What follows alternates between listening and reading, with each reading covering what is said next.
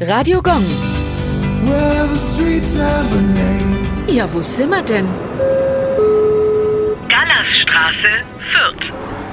Die Gallasstraße in Fürth liegt im Ortsteil Dambach. Benannt wurde sie nach dem Italiener Matthias Gallas. Er lebte im 17. Jahrhundert und war ein kaiserlicher Feldherr im Dreißigjährigen Krieg und ein geschickter Spion. Er war vor allem an der Verschwörung gegen Wallenstein beteiligt. Er versorgte den Wiener Hof immer über alle Vorgänge, die in Wallensteins Heer vorgingen. Nach dessen Ermordung wurde der Informant Gallas auch dementsprechend entlohnt.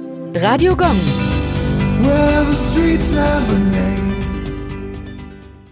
Die heutige Episode wurde präsentiert von Obst Kraus. Ihr wünscht euch leckeres, frisches Obst an eurem Arbeitsplatz? Obst Kraus liefert in Nürnberg, Fürth und Erlangen. Obst-Kraus.de